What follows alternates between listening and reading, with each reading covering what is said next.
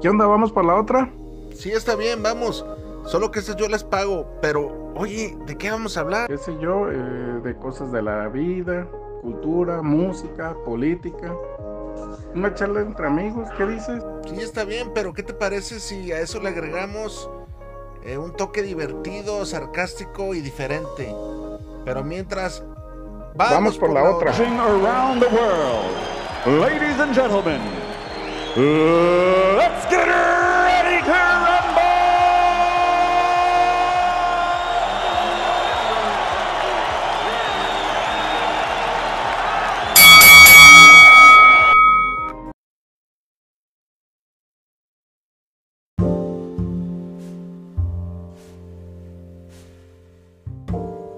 Nos llegó vía WhatsApp esta historia.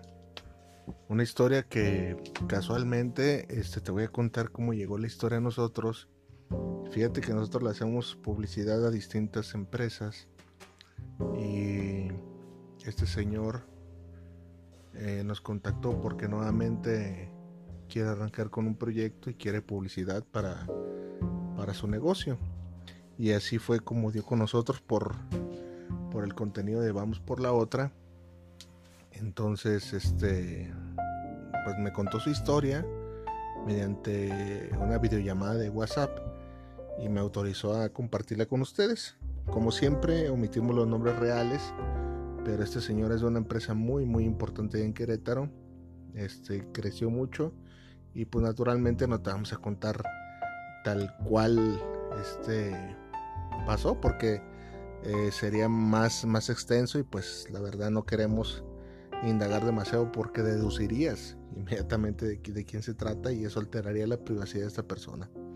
Saludos y ya lo sabes, vamos por la otra.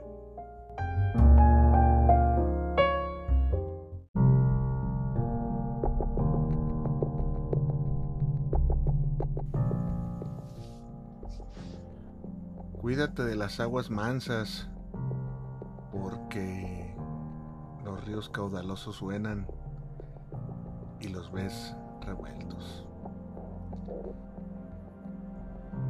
La venganza, los ataques, los enemigos regularmente vienen de donde menos te lo esperas. De la gente que menos sospechas es quien termina por traicionarte. Si tan solo supiéramos si tan solo viéramos las intenciones de las personas, de la gente, del modo que nos hablan, cómo nos hablan, la realidad fuera otra.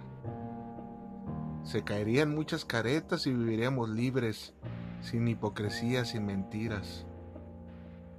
Pero los seres humanos estamos acostumbrados a la mentira, a lo falso. Es triste, pero es la verdad. Cuando vemos una verdad nos horroriza tanto que preferimos omitirla y vivir engañados. Por allá del año 2000 decidí irme a Canadá. Hubo como una fiebre de jóvenes que estaban deseosos de salir adelante, de, de irse lejos, de prosperar. Y ese fue mi caso. Dejé la ciudad de Querétaro atrás y me fui a emprender ese viaje.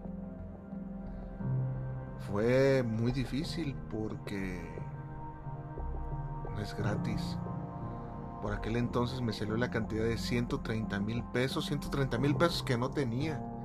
Pero el coyote que nos iba a cruzar me ofreció un trato. Al estar allá, pagaría yo con trabajo ya que los que estaban allá, que me sirvieron de, contacto, habían pagado la cantidad completa y yo pagaría con trabajo. Me descontaron poco a poco y al tiempo, sin problema, pagué esa cantidad. Empecé a prosperar. Y digo, a prosperar entre comillas, porque el dinero que ganaba era el dinero que mandaba acá. Vivía con lo necesario con un celular económico, dormía en un cuarto pequeño, solamente la cama, una tele y cuatro o cinco mudas de ropa para la semana. Trataba de hacer muchas horas extras y como te lo han contado, así los paisanos que vivimos, que nos vamos a vivir un sueño para salir adelante, era lo que hacía. Quería salir adelante, quería sacar a mi madre de donde estaba trabajando, en una maquiladora, que hacía componentes eléctricos que le pagaban un salario de risa 700 pesos semanales. Aún recuerdo. Me empezó a ir bien. Gracias a Dios mi madre. Mi madre empezó a guardarme mis centavitos. Y al tiempo se me hizo un buen dinero. Debo confesar que el tiempo se me fue rápido, pero a la vez extrañaba mi ciudad, extrañaba a mis amigos, extrañaba mi entorno. Fue así como seis o siete años aproximadamente. Yo creo que fueron siete años. Te iba a decir seis, pero no, fue más bien pegándole a los siete años cuando me decidí regresar. Ya con un capital ahorrado había juntado 300 mil pesos. De aquel entonces era una buena feria, una buena cantidad de dinero. Llegué a México y todo era felicidad. Mi madre me hacía mis comidas favoritas. Me agarró una parranda como de cuatro días. Parecía que todo pintaba bien. Parecía todo tan distinto. El paisaje, mis amigos. La corazonada de que algo bueno vendría estaba latente. Por aquellos años, y a la primera persona que quise saludar fue a mi hermano menor a mi hermano Raúl, que lo había dejado muy chico cuando me fui, pero siempre habíamos sido muy unidos. Regresé, lo vi y a la primera persona que pensé en incluir a, a trabajar en un proyecto que yo tendría era mi hermano Raúl. Al tiempo conocí a Genoveva, la que se convertiría en mi esposa, Fíjate que aquí empezó todo a ponerse extraño. Nunca había tenido yo una novia. Siempre con la chica era algo tímido. Y tal vez por eso no me di cuenta de la clase de persona que era esta Genoveva. Caramba, si me hubiera dado cuenta. Puse en marcha mi plan. Mi empresa con el dinerito que tenía ahorrado, si no lo ponía a trabajar, pues olvídate. Quedaba igual o peor de pobre que antes. Así que decidí poner una empresa constructora.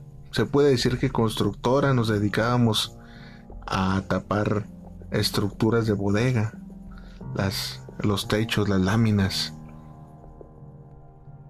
Y me empezó a ir muy bien. Debo confesarte que en dos años tripliqué mi dinero. El sueño de un millón de pesos se hacía latente. Es muy difícil conseguir un millón de pesos aquí en México. Yo lo estaba consiguiendo. Había dinero para todo. Ya me había casado con Genoveva.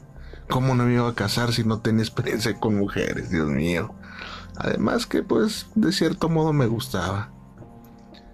A mi hermano lo incluí como supervisor de obra y siempre andaba conmigo. Pareciera que la vida me sonreía, mi madre. Mi madre empezaba a tener dinero. Debo confesar que no salió de trabajar inmediatamente, pero ya no tenía la necesidad de hacer horas extras y esporádicamente faltaba los fines de semana para estar con nosotros y convivir con la familia. Era el mundo perfecto, el mundo perfecto que cuando me fui a Canadá siendo más joven había soñado. Eran tiempos ya mejores. Eran tiempos de bonanza. Pero no todo es belleza. ¿En qué momento todo se empezó a ir a la mierda? Hago memoria, hago memoria y me acuerdo de aquel día.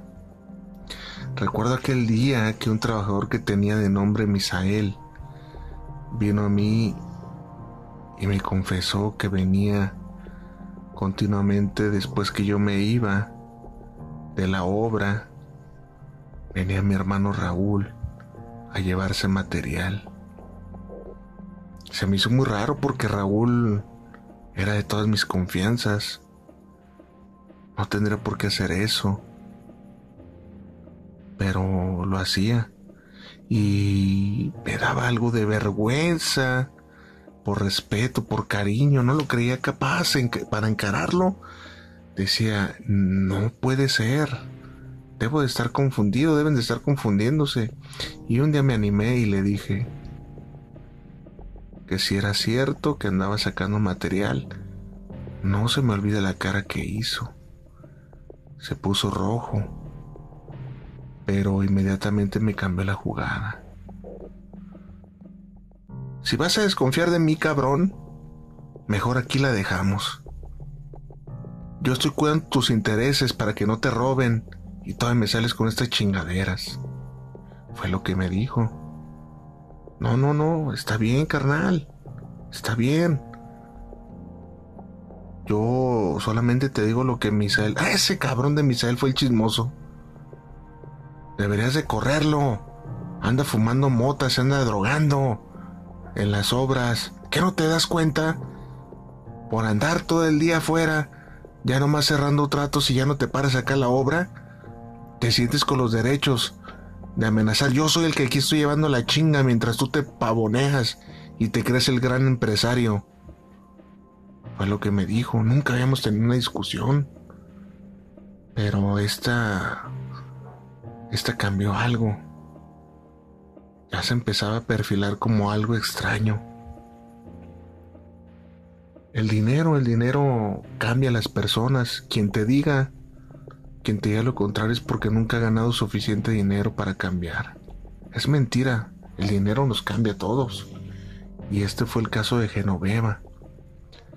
Al tiempo, empecé a notar que nuestra relación se volvió frívola y vacía. Ya no quería que le hiciera el amor. Poco hablaba conmigo. Y voy a ser honesto. Desde que la conocí, yo supe que era un poco interesada.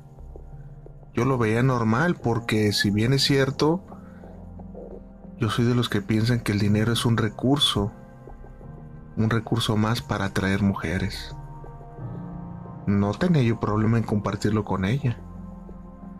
Pero... Pero su ambición empezó a ser desmedida. Pedía más y más. 10 mil, 15 mil pesos, que no sabía dónde se iba el dinero. Después 30 mil, cuentas de 90 mil pesos que tenía que pagar en la tarjeta. Era absurdo.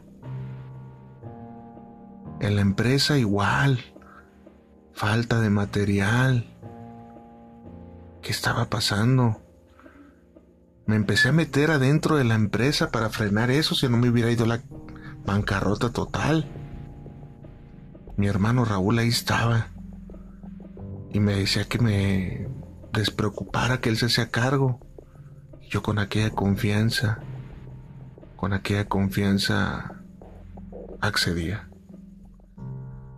Íbamos a agarrar una gran obra allá para Cancún, bien me acuerdo, por los meses de septiembre y me tenía que ir a cerrar el trato. Adelante, carnal. Ve, aquí me quedo, al pendiente, con esa confianza y seguridad, pero había algo, había algo extraño, había algo extraño que me decía que no era viable que me fuera. Y así sucedió. Me fui, pero en el camino me di cuenta que la gente que íbamos a tratar me querían estafar. Querían pagar con dólares falsos y que yo hiciera una inversión. Decidí regresarme inmediatamente. Un viaje que era de tres días solamente demoró un día. Regresé a la casa y se me hizo muy extraño.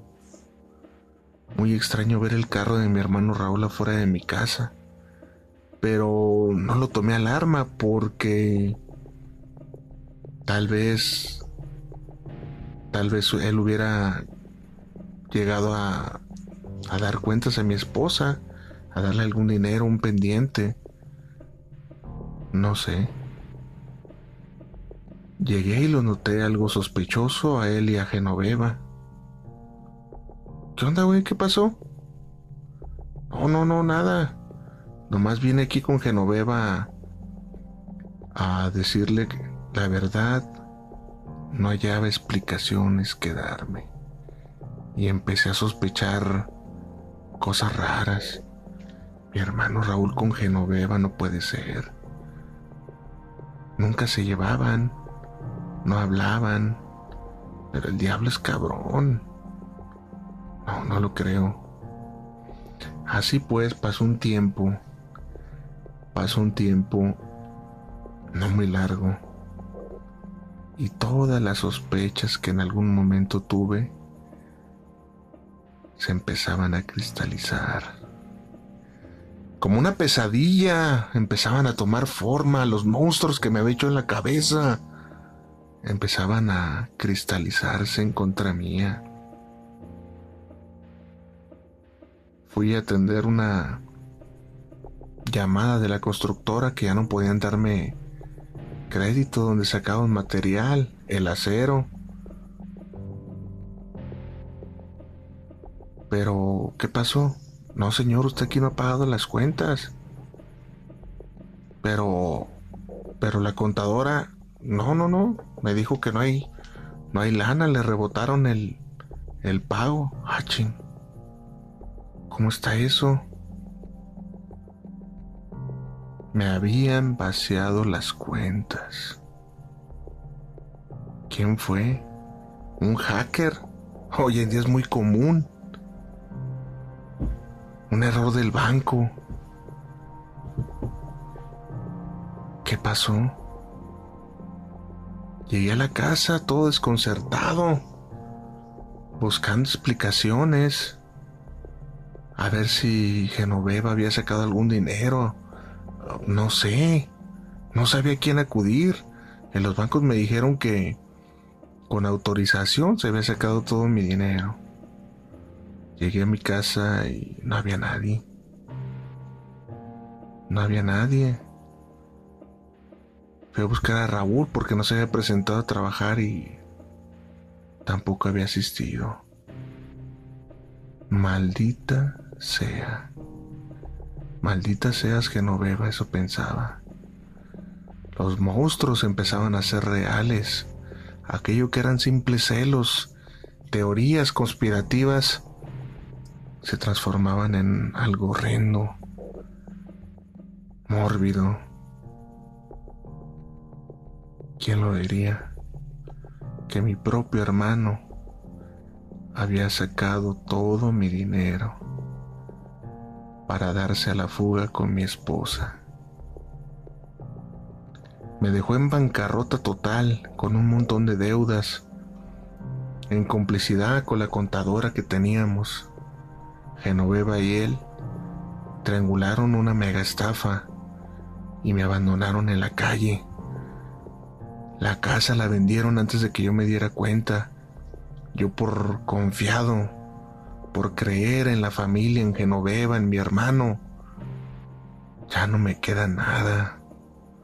Tuve que regresar a vivir con mi madre, derrotado, con la cartera en ceros.